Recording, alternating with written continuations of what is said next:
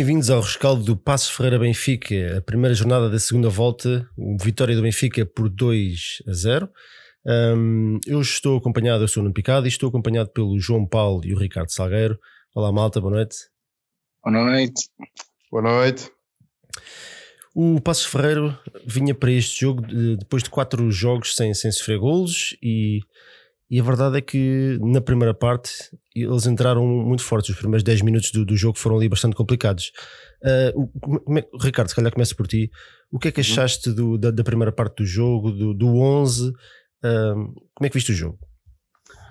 Olha, um, antes do jogo começar havia duas grandes expectativas. Um, uma delas era a atitude com que, com que íamos entrar, íamos encarar a partida porque hum, foi o primeiro jogo depois de, hum, de termos a vantagem dos, dos sete pontos.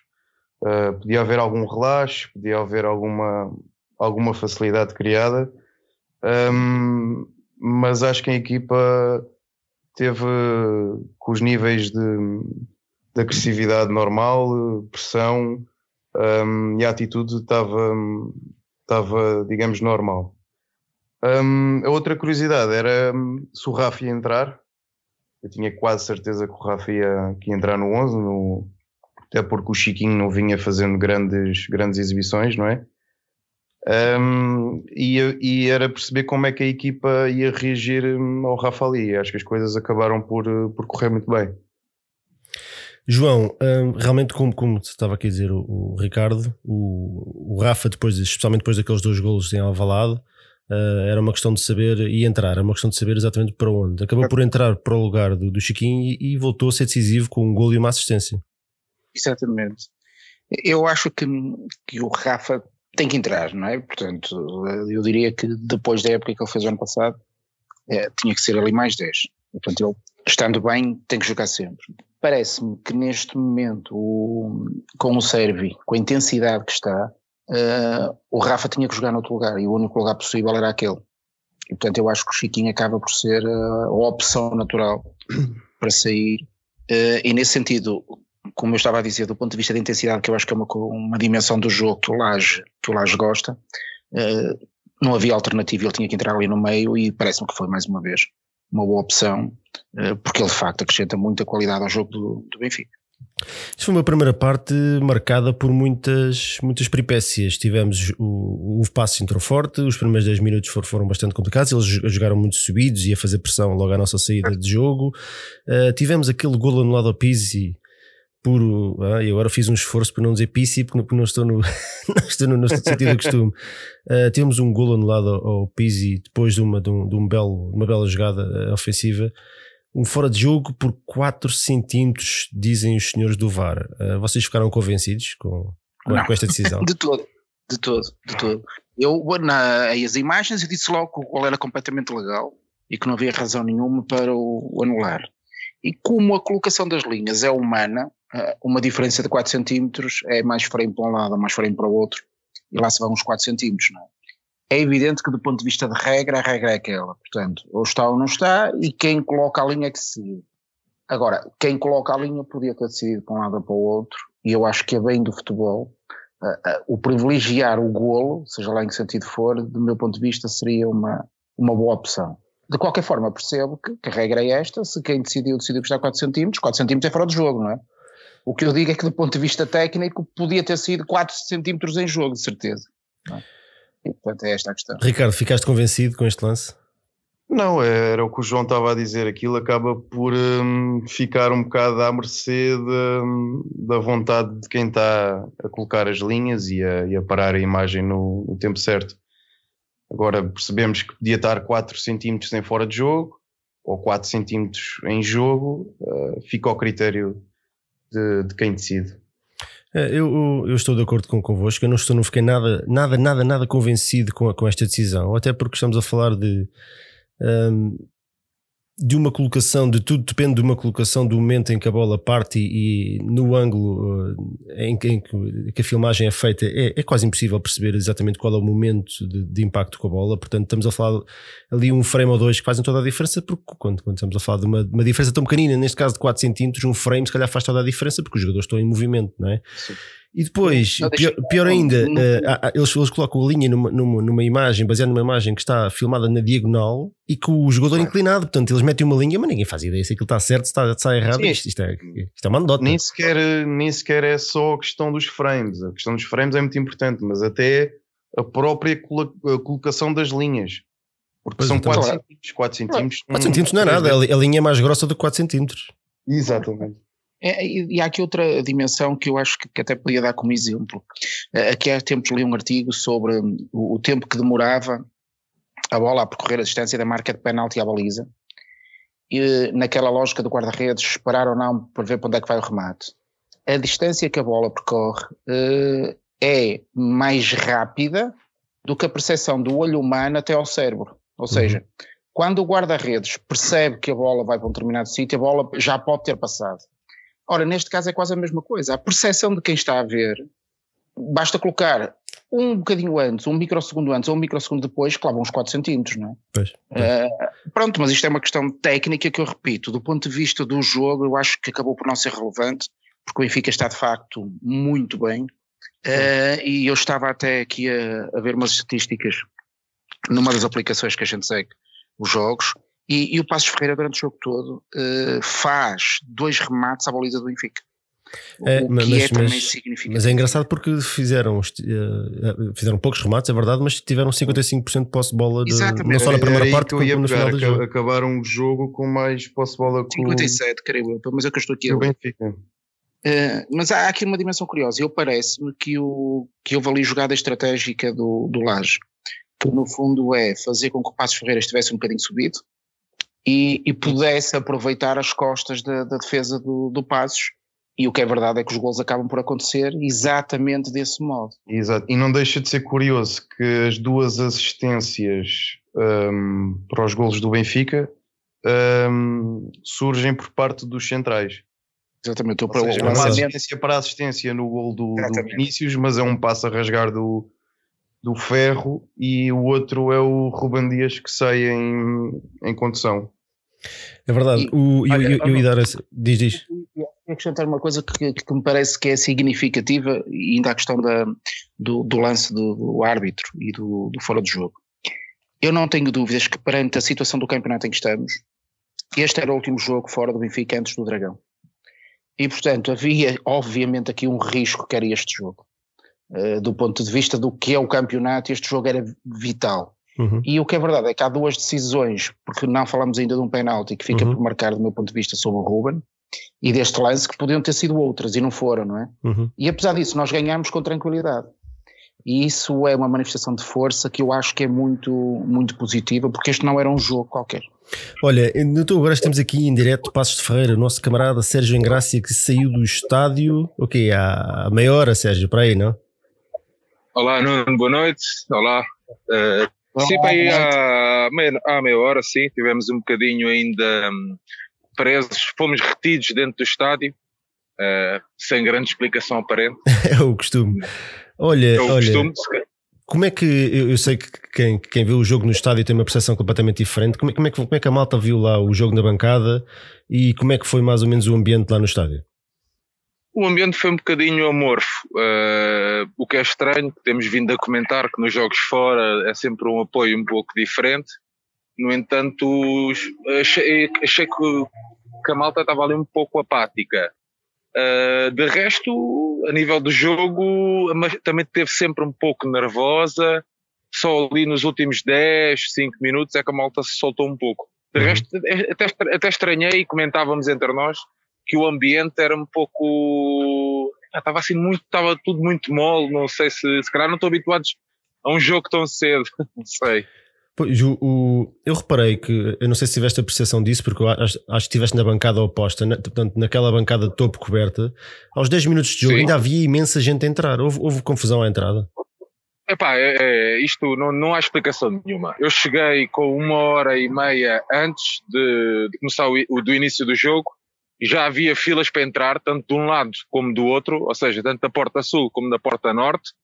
Uh, e pronto, ok, pensei que mais perto do jogo aquilo vá vazando, pá, mas não, foi horrível. Mais uma vez, é uma porta única em cada bancada, só uma porta. O acesso é muito estreito, e pá, depois aquilo não desenvolve, né? as pessoas não vai, não vai. É assim, isto o estádio uhum. leva 10 mil pessoas e está preparado para 10 mil pessoas, mas que o estádio também não esteja assim cheio como estava neste caso. Pá, tem, isto tem que se voltar, tem que se falar sempre, porque uh, houve muitos benfiquistas a entrarem, já o jogo decorria, uh, pá, e, é um, e, é, e, tu também, já, uhum. também como já vês a jogos fora, também sabes, pá, que nós pagamos bilhete não é para isto, não é? Não, eu, não, eu, não, eu, eu entrei mesmo em cima do jogo, quer dizer, mas já estava ali na, na fila para entrar a meia hora, 45 minutos, pá, inadmissível, não se percebe isto. Olha, então e, e assim também para te deixar fazer, seguir viagem para Lisboa, qual é que foi para ti o melhor jogador em campo? Pá, eu tenho dois, tomei nota de dois, o, tanto o Gabriel como o Ruben, gostei muito de, da exibição, se calhar vou fugir, nós ganhámos e até vou apostar no Ruben desta vez, para tu, para tu também ficares contente. Sim, para ficar, para ficar satisfeito. Não, pá, porque o Ruben voltou a fazer uma grande exibição, um líder nato uh, e com ferro, uns furos abaixo nestes últimos jogos.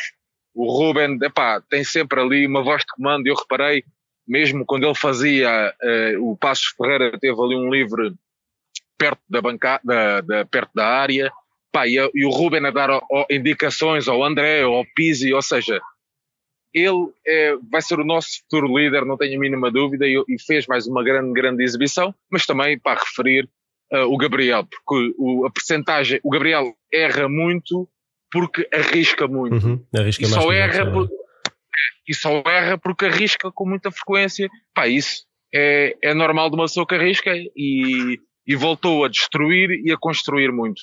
Este meio campo está fortíssimo, nós temos dois triângulos ali, temos um, um, o Pizzi, perdão, o Pizzi, o Rafa e o André ali num triângulo, temos o Grimaldo, o Servi e o Gabriel no triângulo a jogarem muito, muito à bola e o Benfica desde o início dominou o jogo por completo. Muito bem, olha, Sérgio, muito obrigado pela tua participação. Em direto Passos Ferreira, isto aqui mais fresquinha é era, era, impossível. Uh... É verdade, é verdade. Um grande abraço a todos, Nuno, e, pá, e, a, e, a, continuação de um bom programa. Abraço e faz boa viagem de regresso. Cá te tá, esperamos. Tá, um obrigado. Um abraço a todos. Tchau, tchau. E pronto, e é isto. Então nós vamos continuar. É, o Sérgio, pronto, já, já fez o MVP porque tinha que se despachar. Nós, antes disso, ainda temos que falar aqui mais umas coisinhas. Na primeira parte, ainda tivemos o gol do Rafa aos 39 minutos, um passo extraordinário do Ruben Dias uh, para o espaço livre que onde apareceu o Rafa, depois faz, faz uma jogada e uma finalização muito boa. Há aqui uma, uma, uma questão, e nós falámos um bocadinho sobre isso, não, não sobre isso, mas, mas sobre esse tema que é a diferença realmente entre o Chiquinho e o Rafa. De facto, dificilmente, se calhar, correndo o risco de estar a ser injusto, dificilmente este gol aconteceria com o Chiquinho, por, também pelas características do Rafa. É um jogador rápido que, que tem, uma, tem uma mentalidade ofensiva muito mais marcada do que o Chiquinho. Não, não sei se vocês estão de acordo. Sim, eh, absolutamente. Eu, pela minha parte, sou um fã incondicional do Rafa, mas sou um fã incondicional que, quando já fui quase o, o a antítese do fã, porque eu pá, não suportava o Rafa pela péssima finalização que ele tinha. Ele saía muito bem em drible, era muito vertical, mas quando chegava aquele último passo, o último remate, falhava sempre. E o que é verdade é que ele evoluiu muito nessa dimensão e é muito mais vertical, vertical naquele sentido que, que se dirige mais à baliza, mais ao golo do que o, do que o Chiquinho. Uhum. Eu, eu, diria que o Chiquinho fica muito perto, não sendo, de ser aquele mais tradicional número 10, eh, à antiga, que recebe a bola, que passa, que faz jogar, não é? Uhum. Eh, enquanto o Rafa não, o Rafa neste momento tem muito golo, tem muita baliza e por isso é que eu digo que com o Rafa em forma é o Rafa e mais 10. Ricardo, o, dois jogos, três golos eu e uma tinha, assistência. Tinha caído, não ouvi os últimos dois minutos da, ah, nós da vossa conversa. Mas Estamos a falar do, da diferença do Rafa para o Chiquinho. O Rafa, dois uhum. jogos, nem isso. O Rafa tem se calhar 90 minutos em dois jogos. Uh, três golos e uma assistência. Estás convencido que, que o lugar é dele? é assim, vai depender. O, o, Bruno Laves não, não, descarta, não descartou o Chiquinho. No, tive a ouvir a Flash Interview e não o descartou, porque hum, é assim, o Sérvia a qualquer momento pode também ter uma lesão e o Rafa ter que descair para a ala. Um, e nem todas as equipas vão partir para cima do, do Benfica como, como o Passos fez. Eu acho que em jogos em casa vai haver uh, pouco espaço para, um, para o Rafa em alguns jogos. Uh, contudo, há, acho, que o Rafa, acho que o Rafa fez uma grande partida e acabou por ser o MVP. Já, já, estás a dar, já, já, estás a revelar o teu, o teu MVP. Já estou a revelar o, o, meu MVP porque aproveitou muito bem o espaço. Aquele primeiro gol dele é, é espetacular, a forma como, como ataca o espaço, deixa o trinco para trás, tira a defesa e, e finaliza. Um, mas é um jogador que uh, vai para cima dos defesas, queima linhas em, em posse, já marca golos.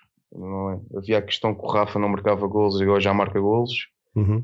Um, e o Chiquinho, apesar de ter boas movimentações e arrastar e combinar bem com o Pizzi, um, faltava-lhe aquele, aquele instinto para, para, decidir, para decidir melhor as, as jogadas mesmo a nível da, da finalização. Ele também preocupava-se muito com a, com a parte defensiva. Sim, Sim e, e notou-se. Chegava lá já, já desgastado. Sim, e notou-se também que, que quando o Rafa saiu e entrou o Tarato, agora dando aqui um salto para, para a segunda parte, o Tarato, quando entrou, também sempre com o olho atrás, e, e o, a partir desse momento o Vinícius e depois o Seferovic uh, ficaram a jogar como uma ilha lá à frente, não é? Era bolas, bolas sim, longas sim. para eles e eles resolvem-se sozinhos. Portanto o Rafa de facto tem aquela mentalidade de avançado que se calhar mais nenhum jogador no plantel tem, pelo menos para já, tem essas características e ajuda, ajuda muitíssimo os avançados.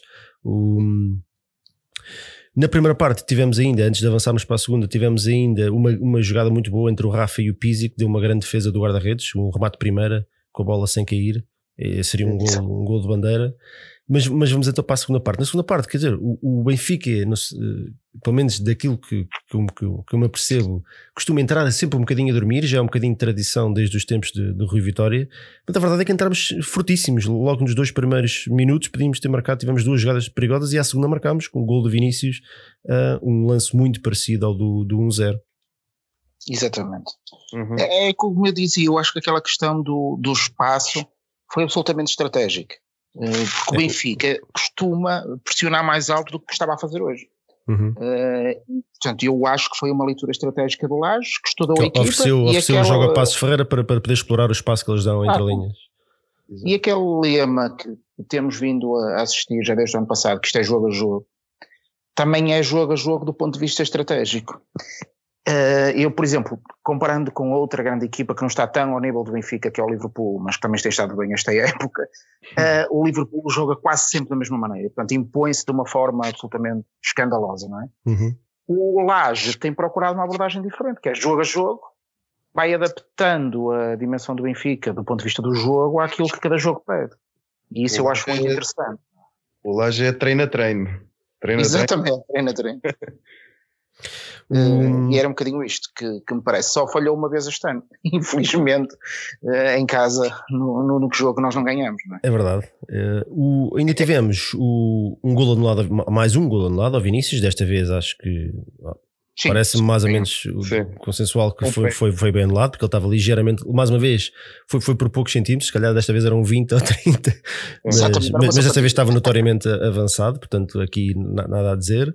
E depois o jogo entrou ali numa fase em que, que, que se parece que, que, entrou no congelador, que, que, se arrastou até ao final, que, a única nota que eu tenho aqui Uh, portanto, para além das substituições, de, de Tarato entrou para o lugar do Pizzi aos 74, Seferovic entrou para o lugar de Vinícius, já muitos, o Vinícius estava muito desgastado, passou o jogo todo a, a correr de um lado para o outro e a, e a ganhar bolas e, e, a, importunar os centrais, fez um bom jogo também. Isto foi aos 79 e depois aos 85 minutos temos aquele falhanço a Brian Ruiz do, do Seferovic. O Seferovic está um bocadinho está ali com problemas de, em termos psicológicos, parece-me. O que é que vocês acham? Uh, sim. A linguagem corporal própria diz que está ali um jogador desanimado. Se calhar, se calhar. A, a, forma como ele falha aquele gol é absolutamente. é, escandalosa, não é? Era um, era um, era um lance de, de encostar, era de encostar só. Eu acho que aquilo, aquele, aquele falhanço é um bocado, é, na minha opinião, é falta de concentração, falta de foco. Porque Ele está lá sem estar, não é? vimos o, vimos o Seferovic entrar contra o Rio Ave, penso que entrou ao intervalo, não foi? Uhum, sim. Entrou e marcou dois golos, em, se calhar em bolas mais, mais complicadas. Agora, entrar ali a 10 minutos do fim só o jogo para já- pois, o jogo já- chegar ali um bocado a saída de bola do, do Passos de Ferreira, se calhar não é motivação suficiente para ele, mas ele tem que perceber que ali o veste a camisola do Benfica, não é? Tem que, tem que entrar e dar tudo, só assim é que vai, Pois. vai Mas- voltar a ter oportunidades e voltar a ser o jogador que foi o ano passado. Mas é que até, até é difícil, até é difícil, mesmo para quem seja fã do Seferovic e, e não, e, e não do Vinícius, ou seja, preferia que fosse o Seferovic a jogar.